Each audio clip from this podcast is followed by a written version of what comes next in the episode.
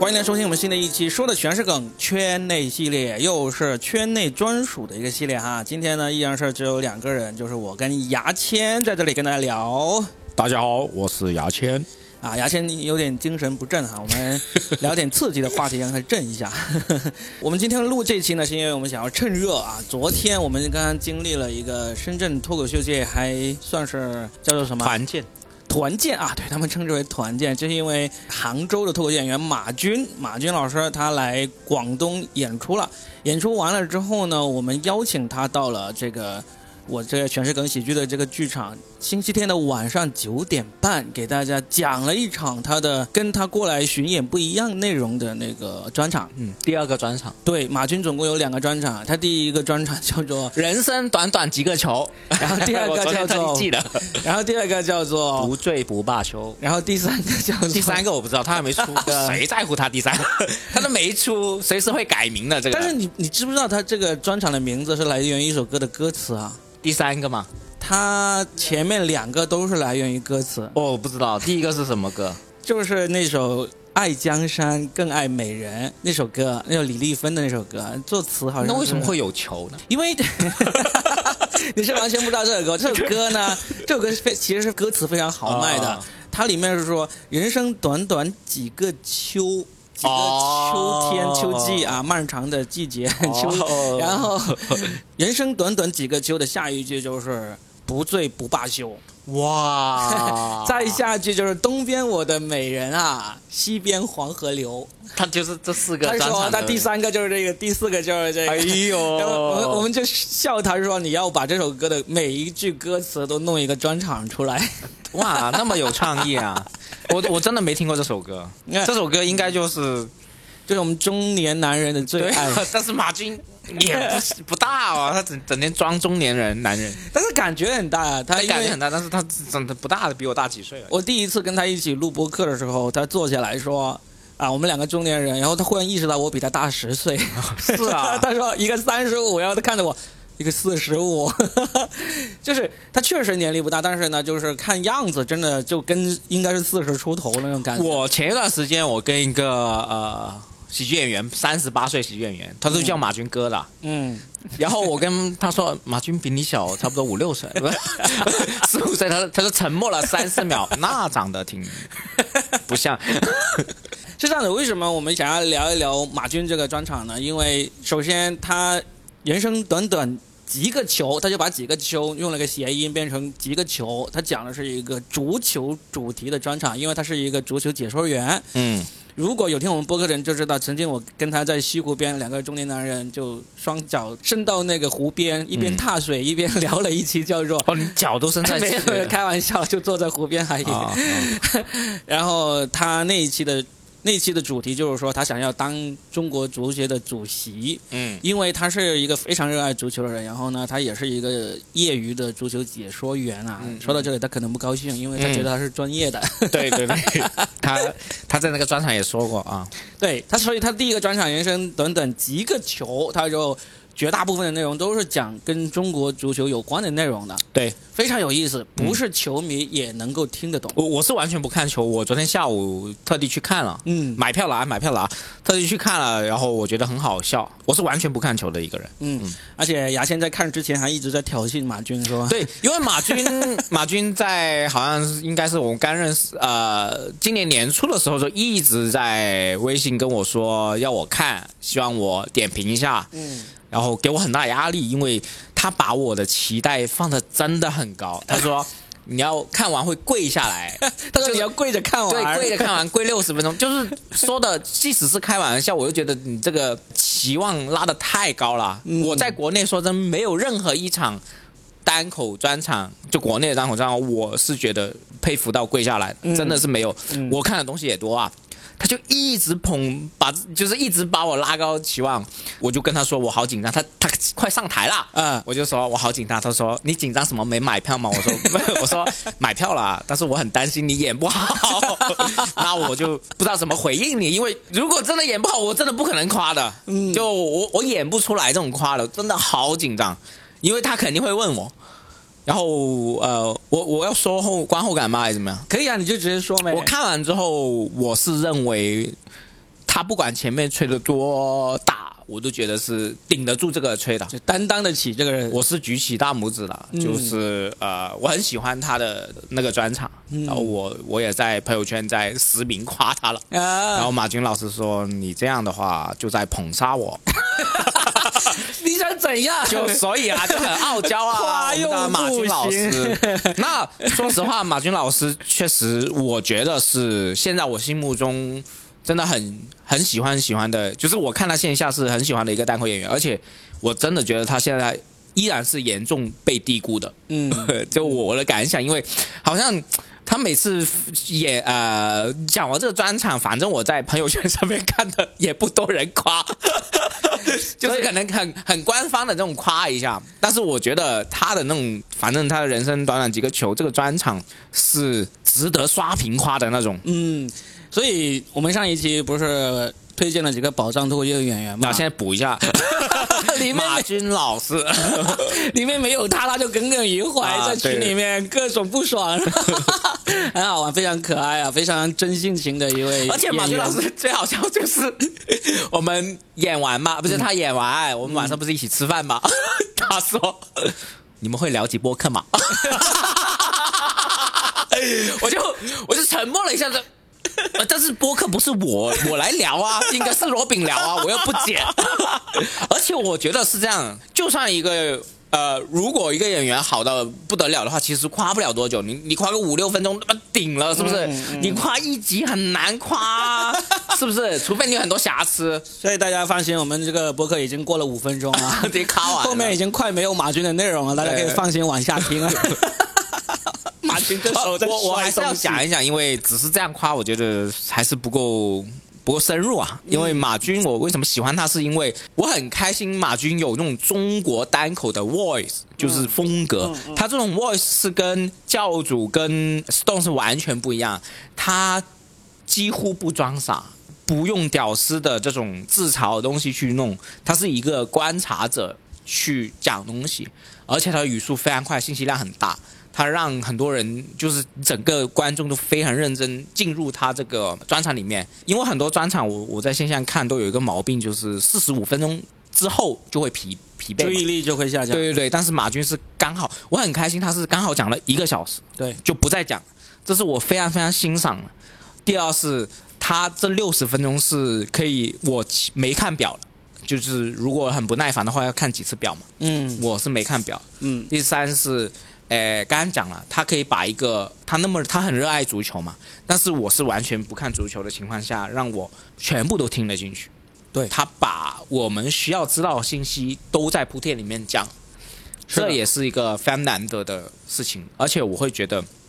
马军是一个中国总司徒那种风格是可以做下去，就是他讲新闻那种类型，嗯我觉得是可以的。对，他这个专场其实我从去年就开始期待了，就是他就你你也是期待的，对？你就期待很久了。因为我本身就很喜欢足球嘛，嗯，然后去年我就跟杭州，去年七月跟他在杭州录了一期播客，他就向全国推荐他的专场，然后之后就很多人约他专场，他去嗯各个地方讲嘛，但是一直没有来广东，我就一直没有有机会能够现场的看。然后呢，他这一年的巡演过程中，啊、实话实说，他也有遇到过效果没那么好的场子。嗯我感觉效果没那么好的场子，主要有两个原因。第一个就是那个地方基本上没有什么足球文化，嗯就是喜欢足球人不多。第二个很有可能就是那场的那个女生的比例，可能跟平常脱口秀专场的比例差不多，因为通常来说都是女生比男生多一点的。嗯嗯而马军这个专场的话，其实是男生，就算你没看足球，嗯，你不看足球，你会听的那种享受的感觉，应该是要比这个女生要高的。嗯因为男生就算不看足球，多多少少对这种他的观点和思维是直男的那种东西。对对这种运动、对这种看这个足球这个事物的方式是相对更接近一点的。嗯嗯所以呢，我也问了他，他这次是周六的晚上在广州野生喜剧那里演，然后呢，周日的下午在深圳的玩尔玩喜剧那里演嘛。我也问了他，其实两场的那个观众人数差不多。嗯我问了他，我说这两场你感觉哪一场的观众反应更好？嗯，他说是深圳，嗯为什么？因为深圳这一场我现场数了一下，男生应该有百分之七十是男的。对，很多男生很多。啊、所以那个那个效果就马俊说的那个效果相当不错，因为我很惊讶，就广州其实啊，算了，我不说我的。因为我在广州应该是的专场应该是全国效果最好了哎啊、我没哎想到，但但是为什么我会说马军会被低估？是因为他的内容实际上是有女生可能会，我不知道会不会影响他的生意啊？就女生会有一些门槛，对，会有一点点门槛，对对对但是没关系啊。就是其实我觉得有人能够专门为这个呃男生，也不叫专门为男生吧，就是他讲的内容会受众受众对让这个男性受众会更加快乐更大的话，我觉得很有必要。嗯，我非常期待看到这种有一点点偏向于垂直类的这种这种喜剧，嗯包括我们看国外其实有很多啊，有很多就是包括那种特别暗黑的、特别那个地狱的，或者说你现在是不是把那个马军的路弄窄了？没关系啊，关我屁事。我说我的观点而已。其实我很期待，就是包括我自己新的那个专场，其实也是相对垂直一点的。你的专场是大概讲什么？你你说你新的专场还是说之前的？新的，你说一下。就是我自己的专场其实是相对垂直一点，我是想要针对那些有了孩子的那个观众，嗯就是他们要么就是准备要孩子，要么就是孩子可能在呃十岁左右，或者说不到十岁的那种观众。嗯呃，我原来在做之前，其实我很很想去参考一下那个路易 C K 当年讲那个他跟女儿怎么相处，嗯还有看那个最著名的阿金卡卡，他讲了很多关于带孩子的内容。嗯但是我发现他们其实都没有一个整个专场都是讲这方这方面内容的。嗯后来，直到后来，我看了二零一九年网飞 Netflix 有一个专场，那个演员的名字叫做 Mike Burblia，专辑的名字叫做 The New One，新手爸爸。他讲的就是一个他想要孩子到怎么挣扎着把孩子生了出来之后，什么夫妻关系怎么变化，就这么一个内容，就很明显就是针对我刚才说的这种年龄群的。我就很高兴看到国外有人已经这样做了。他那个生肉还是熟肉？熟肉，哦哦，我自己看看的很开心的，然后我叫上我老婆一起看，她也看得很开心。但是几乎这个专场是没有人提起过，国内没有，就是那个字幕组的大神 Max Payne，他是有转发过这场专场，其实也是转发量不大的，嗯但是无所谓，就是这是你想讲的内容。我觉得国内应该有更多像。马军啊，像我啊这样子，我们讲一些垂直类的内容，其实是有需要的，嗯弥补这个空缺。嗯你不能市场上人人都在讲这些共鸣类的，人人都在讲这种故事类的，是吧？嗯就是我希望是有这样的内容。那马军这个专场，我期盼了一年，那终于这一次，其实这这次他的广东之行也算是我帮忙促成的。嗯嗯。他当时说是说，因为原计划是六月十二号，也就是今天，嗯在深圳会举办这个阿根廷对澳大利亚的这个足球赛啊，没想到现在改到北京去了，六月十五号。嗯，当时就说的很好，就是说我们六月十号、十一号过来广东演两场专场，然后十二号就一起看球啊，就。就是出于这个目的来促成这两场专场，结果就是球赛没有安排在深圳，但是专场就如约而至了。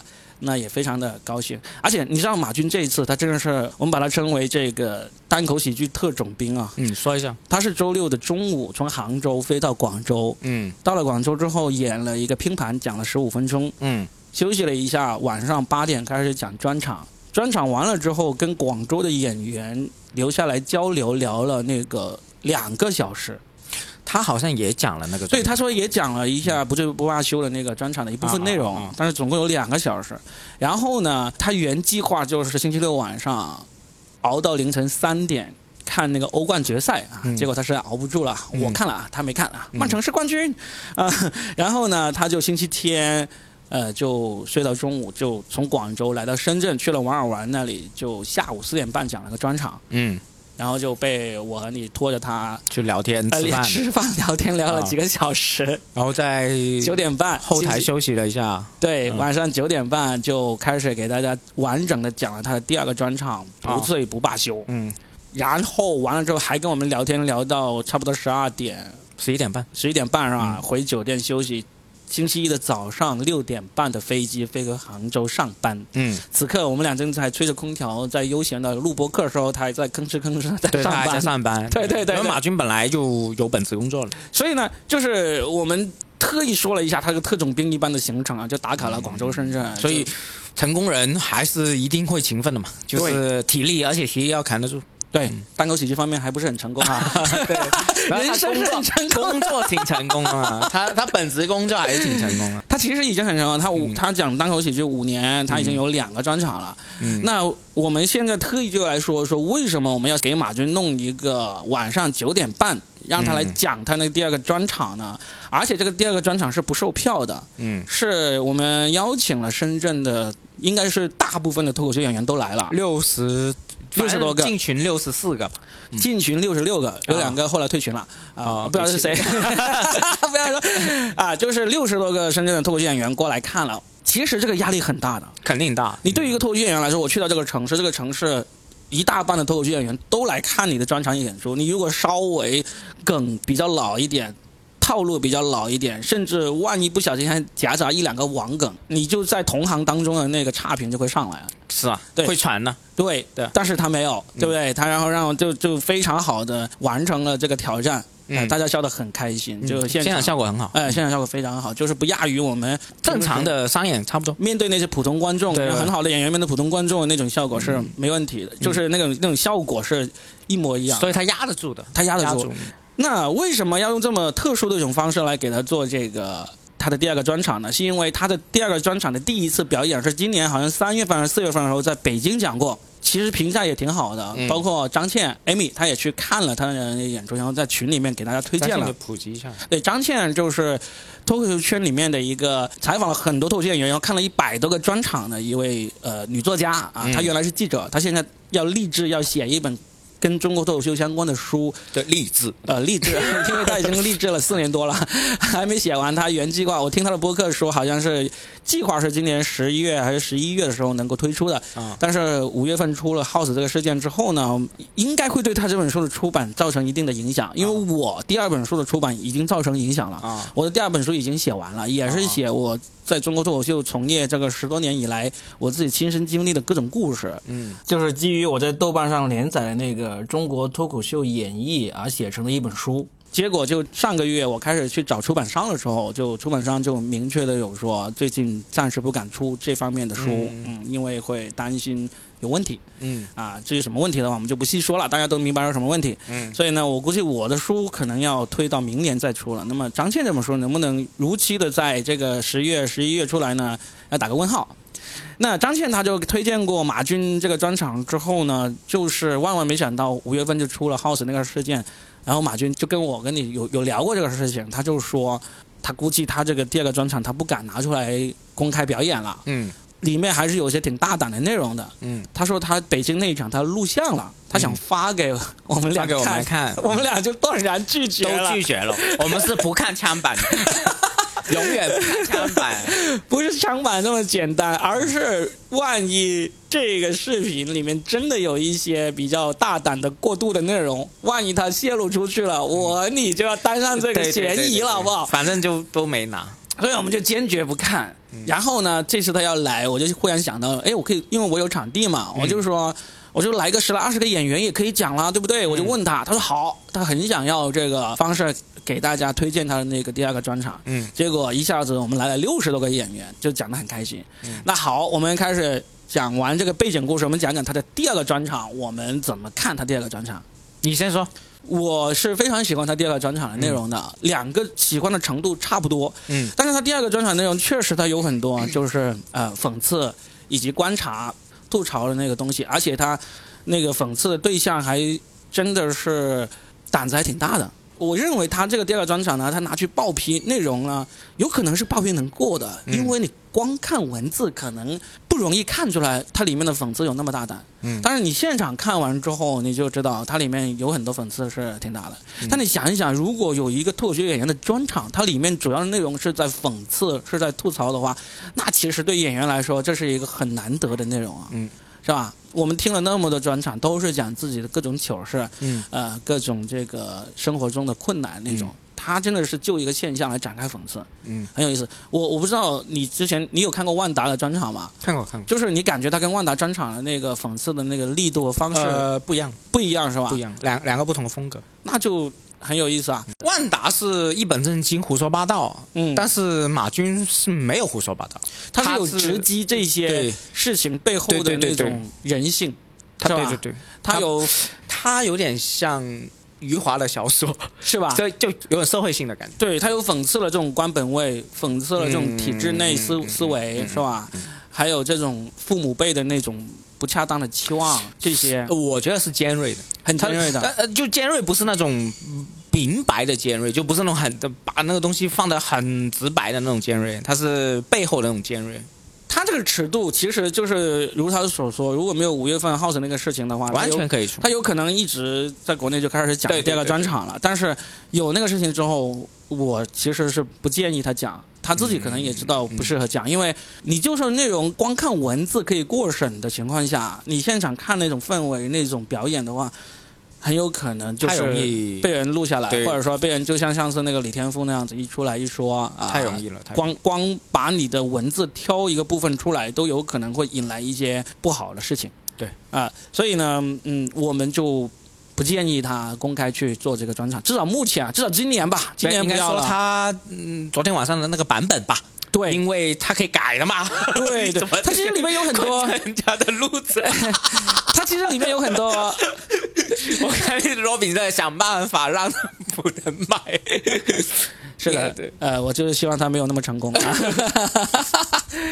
就是它里面其实有些挺好笑的，比如他嘲讽自己身高体重啊那些，其实是挺有意思的，就是很常见，但是呢也是有他自己独特的那种。但是这种就是放诸四海而皆准，大家都会看得很开心你。说第一个没有，他做完第二个，他有讲哦他买衣服买不到，哦就在直播间买衣服、那一段是，哦，他那个是我觉得有点呃，对对，刚好也是一种有有那种梗的。但是它里面就是一大段的讽刺那种呃体制内思想啊、官本位啊这些，其实是有点危险我觉得不被主罢休是瑕疵挺大的，我个人认为，哦因为他才跑两次嘛。啊。但是那个呃人生短短几个球，这已经跑了二十多场，嗯，他是打磨的很好很好，知道观众东西，所以我我嗯结束之后，我是直接跟他说，因为马军要听我的意见，我我没办法去敷衍他。嗯我说我喜欢第一个专场，因为我知道他打磨出来。第二个专场，比如说他有一些，呃，你说的呃官本位是吧？嗯那那个东西，我觉得他有一些部分是讽刺的太长了。啊，我是建议他直接三十分钟，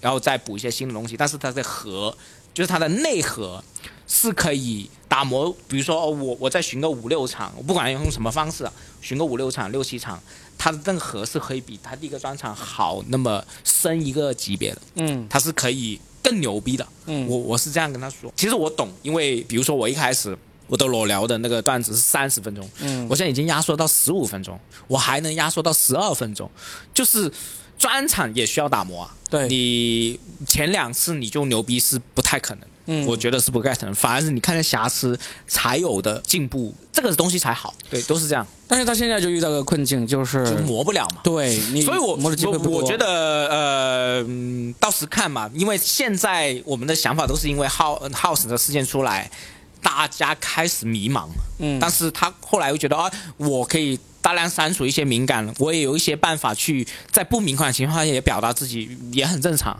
嗯呃，我觉得是不能说绝了。对，嗯就是 我还是不要断人家财路。又找老觉得我断人家财路啊，就是这么优质的内容啊，就各位如果有听我们这个播客的俱乐部老板，你自己衡量了。但是我觉得我昨晚那种方式也挺有意思的，就是说，内部场嘛，对，如果有一个演员你有这个呃比较多的内容，然后呢有一些内容你是在那种公开售票演出的那种场子，你不敢讲。嗯，你不妨尝试一下，就是说，比如说，我不知道其他地方的俱乐部老板会不会像我这样子啊，那么那么闲着没事干，嗯。呃，我我会愿意，假如你来深圳，你公开讲了一场你的这个所有观众都适合的专场，那其实你可能还有二三十分钟甚至一个小时的内容，你是希望讲给那些真正懂喜剧的人，甚至是、这种人通常都是演员了，嗯。就算不是演员，也是讲过很多开放麦的那种观众了。嗯。呃，其实我可以帮你组织一下，如果你来深圳，你来广东。嗯我说，通常来说，我觉得这个时间就星期天的晚上九点半是挺适合的。嗯但是呢，如果你想着挣钱的话，就可能不容易，因为昨晚我们结束了之后，确实也跟各位演员说，我们这场不是公开的演出，但是呢，呃，因为马军老师给我们奉献了这么高质量的那个演出，大家也可以给他打赏啊，作为一个呃感谢。那么我们也收到了一些钱，我们也会全部转给马军老师了。至至于数额多少呢，我们就不说了。但是我觉得还可以，还可以。这种第二场如果以赚钱为目的，基本上就不太可能了。他对但是如果你愿意呃无私的分享给一些懂喜剧的喜剧演员，或者说老观众，不妨可以联系一下。你就当做我们给你专门安排了一个开放麦，让你打磨专场，对而且时长我们都不需要一个小时，对不用那么长，半个小时、二十分钟都可以。我昨晚开场前就跟大家说了，我说要是等会儿马军上来讲。看到你们的反应不爽的话，他讲十五分钟也没问题了。反正对啊对，反正你就不给钱，你有什么好说的？对，它是一个形式比较呃轻松的一个呃模式吧。对一个分享我我其实我看见昨天你这样做，我也有兴趣去就去外地的话，如果这我我也说一下嘛，嗯，那些如果你一些老板有兴趣的话，我也有兴趣去弄这种。嗯当然我肯肯定没有马军那种效果那么好，但是。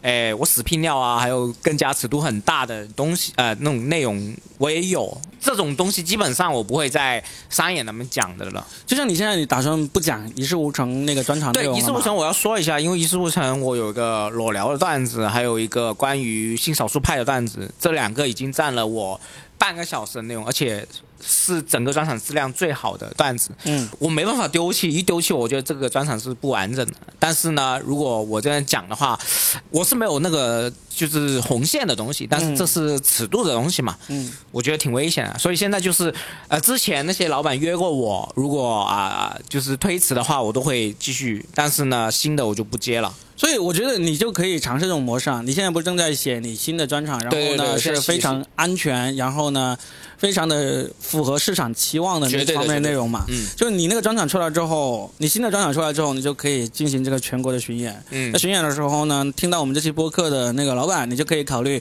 牙签讲完之后，也给他弄个深夜场，也要也邀请你本地的演员过来嘛。对对对，就我我是有兴趣做这个东西。对嗯其实我觉得只要你是对喜剧喜欢的老板来说，做这个事情对你来说举手之劳。因为你们本身就有剧场嘛。对，本身有场地，然后呢，你叫大家过来，呃，你看昨晚我还是因为很高兴，我还买了不少零食饮料，请大家一起喝，就像就像团建茶话会一样。嗯，为啥？因为我高兴啊！我觉得那么多人来，你在深圳什么时候能够见到过有六十多个演员能够聚集在一起的，是吧？嗯文旅叫我们去开会都没有去那么多人的，嗯对吧？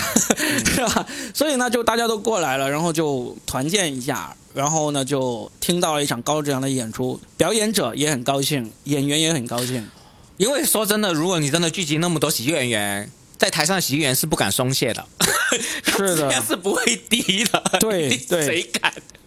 是对啊，挺好玩的。呃，我觉得这种模式就反正给一个大家一个想法呗。对，嗯，我感觉就是呃，适合用这种模式来进行巡演之后搞一个深夜内部场的。我我们数一下哈，有马军已经实践过了啊，然后你是适合的，但是你要先把你的新专场写出来。才行啊。还有一个，我觉得那个万达老师应该也是挺适合的，他因为你说他那个专场内容很多嘛，他一本正经胡说八道，他就把那个最大尺度的胡说八道用在这个内部场来给大家讲一讲嘛。还有谁会有这样的内容会有这样适合？嗯，孙书恒哦，对，书恒我觉得应该有，他应该有一些嗯，挺就如果愿意的话，Stone 教主啊这些肯定都有的话，反正表演者本身，你不要想着，我靠，我给你多讲一场，又没钱啊，怎么在？那就看你自己嘛。如果自你己，就看你自己愿不愿意分享给这个城市的嗯人嘛。对是这样的。对，比如说，哎，我这个城市的观众对我真的很好，嗯那我也想反馈一下也可以啊。但是如果说你这个观众，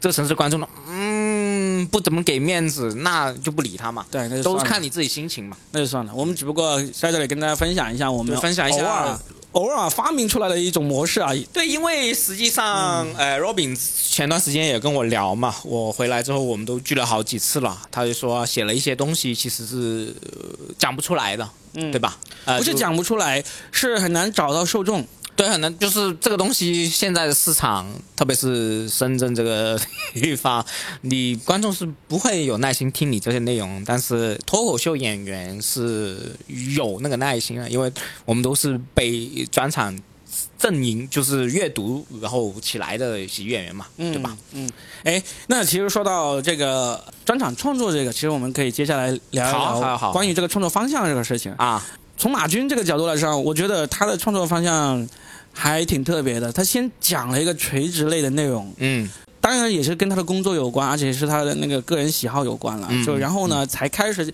就通常来说，我感觉一个人的专场，第一个专场通常都是比较散的，对对对，不会。虽然他都有名字，话题不会那么集中，对，虽然他都有名字，然后呢，主题不会都围绕着一个。他那个足球专场，它其实就真的是除了前面大概是有十分钟左右吧，十来分钟是讲他算是介绍他自己啊跟足球不太相关。这种一看就是那种刚入行的时候写的，对对对留下来的好段子嘛。对因为自我介绍嘛，那个是。是的，那后面就真的四十多分钟都是足球相关的。它是一个案例或者说是一个模板嘛，就是他那个模板其实是你觉得第一个专场是嗯很难很难像他这样子，就通常你就比如说我自己，我有两个专场，嗯，我两个专场，呃，一个叫做我都忘了，随便 瞎鸡巴给他起的名字，但是基本上我记得我有一个专场，的主要是讲。这种杂七杂八，然后加了很多这种地域歧视相关的那啊个内容进去的，嗯，那个是相对另一个专场效果会好一点点，嗯，那么另外一个专场它主要是讲这种感情啊、家庭生活呀，还有这种日常观察呀，嗯。其实两个专场你都很难给它归类，我是好不容易归类了两两个两个方向出来。嗯。那我自己在国内也看了很多专场，我就能够看出来，其实很多人都跟我差不多，嗯。就是拼出来，就是把你这么长时间在开放麦和拼盘上面讲的好的段子，然后把它串一串起来，我已经算是串的比较有主题，我基本上是、呃一个主题大概能够讲个四五分钟，呃嗯长的能够讲差不多十分钟，然后就下一个主题这样子，一个个主题串完。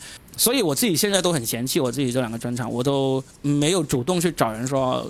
我我要来你这里讲专场了，那到我现在第三个专场，我已经已经写了有四十分钟左右，嗯其实就是完完全全的把这个夫妻想要生孩子，孩子生出来之后育儿，育儿的过程中的烦恼，这些都放在这里面，嗯这就是一个很垂直的一个方向。嗯那这个专场完了之后，我可能会讲一段时间吧，就是不管怎么样，我可能会，总之我会找一个专场正儿八经的把它给录下来，嗯，那可能就不会大规模的去巡演了，因为我你说哪一个？第第三个，第三个第，三个你不巡演？我感觉很难找到适合的那个市场去让我足够多的市场让我去巡演。试试呗，就是如果就不会努力试嘛，随缘嘛不努力试，我可能就会在呃几个大城市，那么做几场，然后把其中某一两场给录下来，然后做个做一个留念，就差不多了。嗯然后你说在下一个专场写什么？现在我心里面没底，嗯到时候再说。嗯，嗯对啊，所以我我说我我们现在就就走向这么一个方向，就是说，嗯，在创作上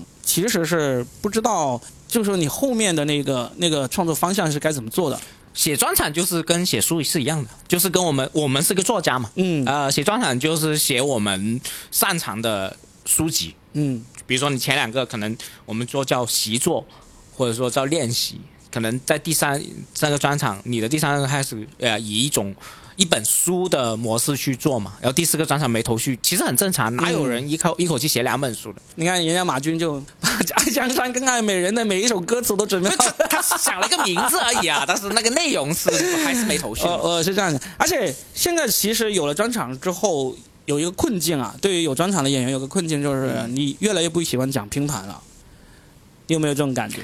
呃，我就说一下我的体验嘛，因为一事无成，当我知道我自己已经决定不行的时候，我会有冲劲开始想拼盘。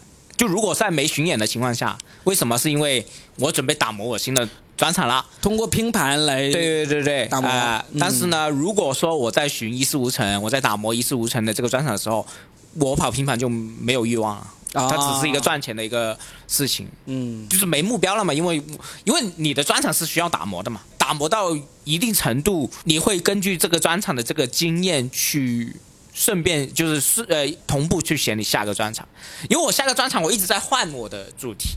我一开始觉得很散的东西啊啊才好，因为我觉得这个市场是需要很散的东西。嗯现在说真，说实话，最好的那些跑的最多，就是最合适全国观众的呃专场，实际上是散的专场，对，是碎的散的东西。是的，那我当时是这样想，后来比如说我看完马军啊，看完这些专场，我会有新的想法，我觉得因为他第一个专场也不碎啊，他就算不碎也能做得很好，嗯为什么我不可以呢？所以我我又在调整。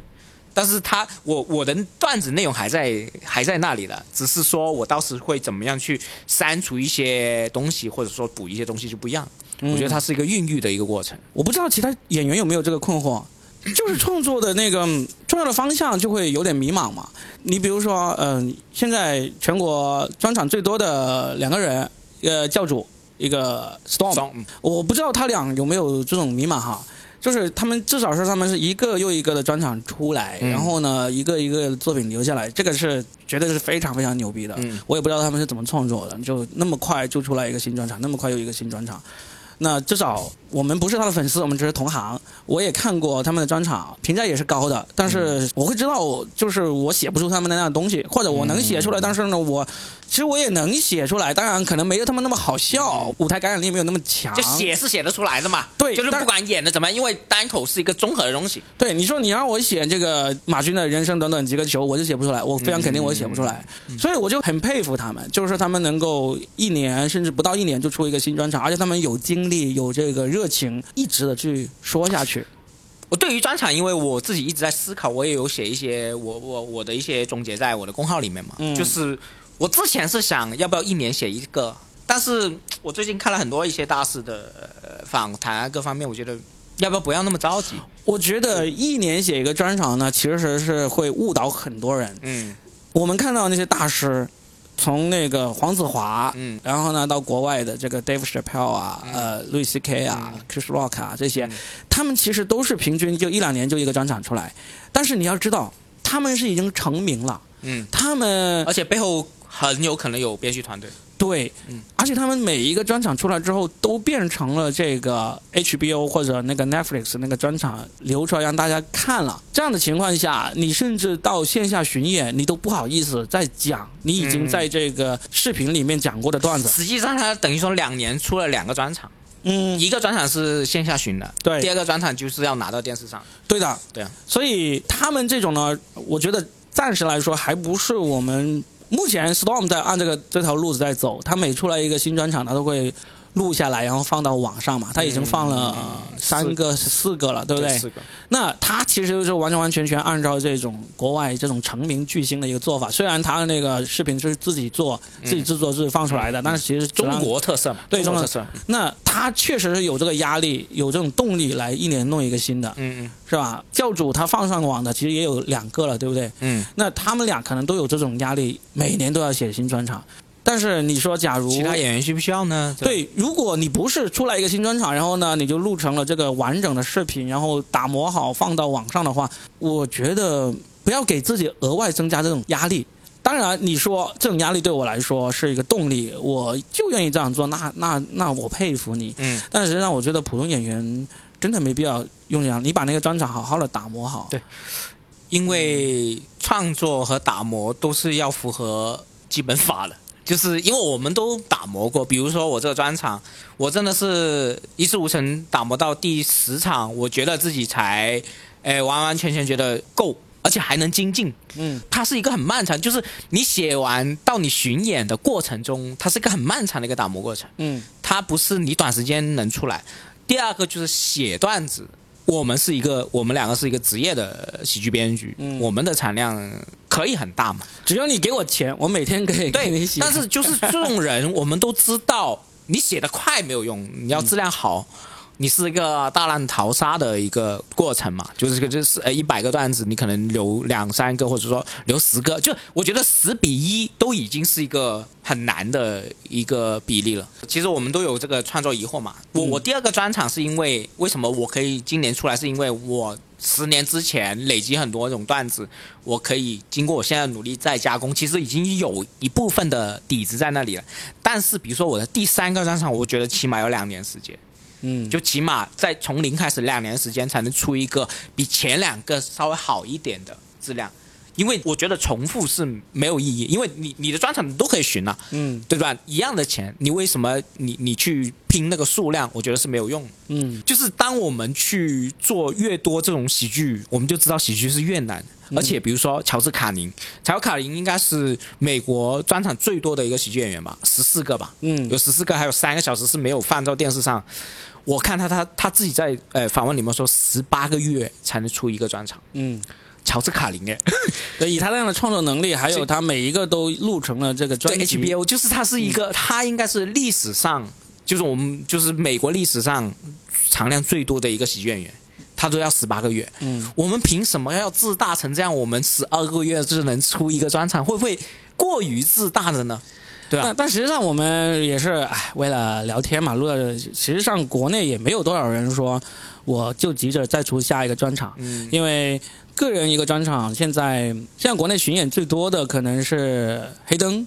对吧？对，黑灯是跑得非常远，一直到国外都巡演去了，对对一天一个国家这样。黑灯啊，谭香玉啊这几个，对对，他们都王十七，嗯对，演的非常的多。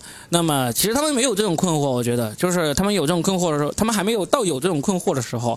但是至少我们反正我们是一个圈内播客嘛，我们眼光放超前一点。看一下这个行业，也提出一下我们的观点嘛。嗯，最后我可以说一个观点，我想说给那个俱乐部老板听的，也说给一些这种巡演很多的演员听的。这是我从一个俱乐部运营者的角度想出来的一个观点。就我们经常有时候约一个演员过来开专场，他会犹豫，他说：“我其实上个月才来过你这个城市，来这么频繁，应该不好吧？”包括俱乐部老板，他其实也会有这种疑惑。他说：“哎，他上个月才来过，我就请他，会不好吧？”我觉得这种想法是非常错的，非常错的。因为为什么呢？作为俱乐部老板，你要请一个演员，你只需要考虑他效果好不好。当然，你最重要考虑的当然他是能带票了，对吧？比如说黑灯啊这种，比如说那些上过节目的能带票的，肯定是你们优先考虑的，因为这是从商业运营的角度出发嘛。但是除了能带票这个考虑之外，第二个最重要考虑的其实就是这个他的那个质量好不好。如果他演完之后口碑是很好的，我觉得你就应该每个月请这个演员，甚至每两周请他一次。因为你想一想，你请他过来，你每场顶多就就也就给他招来一两百个观众，两个星期之后，这一两百个观众又发现这个人又来了，他是不可能再来看的，你也不打算再收割这一两百个观众的这个钱的。但是这一两百个观众就可以变成你最好的宣传工具，你每请一次，你就多一两百个帮你推广的人。所以我就觉得，如果你请一个演员过来，不管他能不能带票，但只要他效果好，你都可以反复请，因为他就是会天然的给你增加流量、增加口碑的。实际上一直麦有这样做，就是没有你请的那么频繁嘛。但是汪德发已经去过好多好多次了，那就说明他他们看到这个，而且他们很会卖票。他们看懂这种模式了。对对对，我那天我把这个想法跟一个俱乐部老板说的时候，他恍然大悟，他马上就去约，因为他说之前有一个演员来他这里演出，是他做过那么这个专场，票最好卖的，效果也非常好。嗯我说你再约他呀，他说他上个月才来过，我就给把这一套观念给他讲，讲完之后，他马上一边跟我说话，一边开始跟那个女演员在约专场，嗯说什么时候再来这样子，嗯马上就约上了。我就觉得这种事情呢，没有人点破，没有人说明之前，你可能没有意识到。但现在我说出来了，真的，各位老板、各位演员，你千万不要觉得我短时间来这个城市是不好的。有很多先例，你刚才牙签说到南昌的一只妈有这样做，对不对？嗯那还有一个实际的例子，就是香港的 Take Out Comedy，他原来是做这个英文脱口秀俱乐部的，然后呢，他也是最早做这个中文脱口秀演出的，已经很多年的历史，二零零七年就开始做了。他们做英文演出的时候，请一个演员是一个美日混血的一个演员，好像叫做 Paul Ogada，他也是几乎每一两个月就来香港一次，就来他那里演出，每次都讲一样的内容。他其实也是这样的一个一个一个概念。我不求你上一场看过的这一次再来，但是你上一场看过的人，你会自动跟你的朋友推荐的，只要口碑好，嗯，对吧？你有好东西，你肯定会跟朋友分享。你知道他又来了，你说哎呀，我看过他，快去看他，好好好好。因为你你说的这个现象，我都我自从做专场，肯定会遇到很多专场演员嘛，都问过，就是说你重复去一个城市的次数多不多？基本上最多两次到三次，就很少。嗯，就是你重复来的，而且他是全国巡的，而且巡很多的，也很呃比比较出名的喜剧演员都这样，我就觉得就大家没有意识到这个问题。对。现在听完我们这个播客之后，意识到之后，赶紧去。我可以再回广州再对呀、你绝对可以去啊！你在广州那效果这么好，对吧？啊啊，哈尔滨就不要去了。哈尔滨去，这个要剪掉吗？这句无所谓，我无所谓，无所谓，我对自己有信心，我不怕，完全不怕这种。啊、所以呢，就是嗯，就这么聊一下，就是想把这个自己总结出来的经验跟大家分享一下嘛，也希望每个城市的厂牌都能够给你的所在的就大家生存下去啊，对 生存下去。因为确实最近是演出真的是是个低谷低潮对哈、嗯。就是五月份出来的时候，我当时我就预计这个低潮可能会持续半年时间，希望 希望没有那么长吧。因为为什么我就回复一下，为什么我可以看马军的专场？我本来是看不了了，因为我六月我本来在成都的，嗯我本来成都、西安都排了，嗯，后来就因为某些原因就全部取消了，对啊所以我六月才回来休息，又刚好可以看到马群的专场，也是缘分啊。接下来，我那我们这一期呢，就内容也差不多啊。我们预告一下，牙签接下来会有一个长达两周的一个特殊经历，非常有意思的经历。呃，等他结束这个修炼啊，可以说是一个闭关修炼啊。等他结束这个修炼之后呢，我会再约他聊一期，可能会是一个非常炸裂的一期内容啊。他可能要被卖到缅北去 打工打两个星期，然后再回来了啊。好吧，那我们这一期的那个圈内就聊到这，我们下期再聊，拜拜